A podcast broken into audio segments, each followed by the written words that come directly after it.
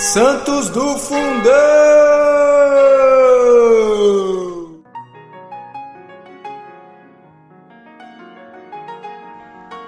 Fala galera, tudo bem? Bom, no dia 2 de setembro nós vamos relembrar os mártires de setembro. Entre os acontecimentos da Revolução Francesa, os massacres de setembro são os que mais tristemente nós celebramos. Vetado o decreto, na época, pelo soberano, suspendendo a congro aos sacerdotes refratários ao juramento civil, e outro decreto punindo de morte os emigrados que não retornassem, ambas resoluções da legislativa, a atitude real provocou graves distúrbios. O povo invadiu as Tulhérias, obrigando Luís XVI a cobrir-se com um barrete frígio e a fazer uma saudação à nação. Quando chegou a Paris a notícia da invasão prussiana, a agitação chegou ao auge, e os filósofos, os enciclopedistas, todos os primevos da Revolução, que haviam votado tremendo ódio à religião e aos seus ministros, entraram a agir loucamente.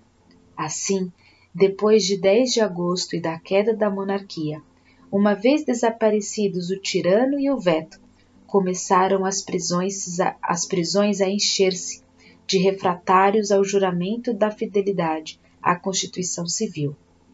E tão grande era o número de presos e os cárceres insuficientes, tão abarrotados jaziam, que se tratou de transformar os próprios mosteiros e as abadias em prisões. O massacre começou em 2 de setembro, no mosteiro beneditino de Saint-Germain-de-Prés, e alastrou-se depois assustadoramente de forma selvagem. Por não prestar o juramento, foram mortos os bispos João Maria, nascido em 1738, os bispos Francisco José de La Rochelle, nascido em 1736, e Pedro Luiz de La Rochefoucauld, nascido em 1744. Eu tenho certeza que o francês está errado, tá, pessoal? Mas vamos ultrapassar essa barreira. E também morreram muitos padres, vigários, curas da Diocese de Paris, das dioceses das províncias e pessoas do clero regular e laicos, às centenas. No mesmo dia, em Apameia, Santo Antonino, mártir no século IV, nascido em Aribásios, na Síria, ele era cortador de pedras.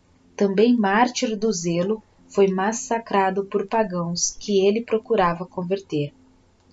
No Monte Soracte, é, São Nonoso Abade, que pela oração transportou uma pedra enorme e brilhou por outros milagres. Este santo é conhecido graças aos famosos diálogos de São Gregório o Grande.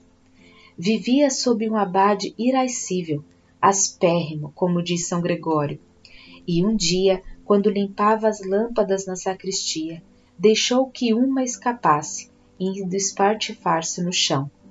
Temeroso de que o abade o increpasse com furor, Nonoso abaixou-se e pôs e pôs-se diligentemente a catar todos os cacos de vidro, principiando pelos maiores, depois pelos menores, e finalmente a recolher a poeira de vidro. Tendo corrido a um dos altares da igreja, ali depositou o que recolhera, ajoelhou-se e rezou fervorosamente, suspirando às vezes, gemendo outras. Quando terminou e levantou a cabeça, encontrou a lâmpada intacta.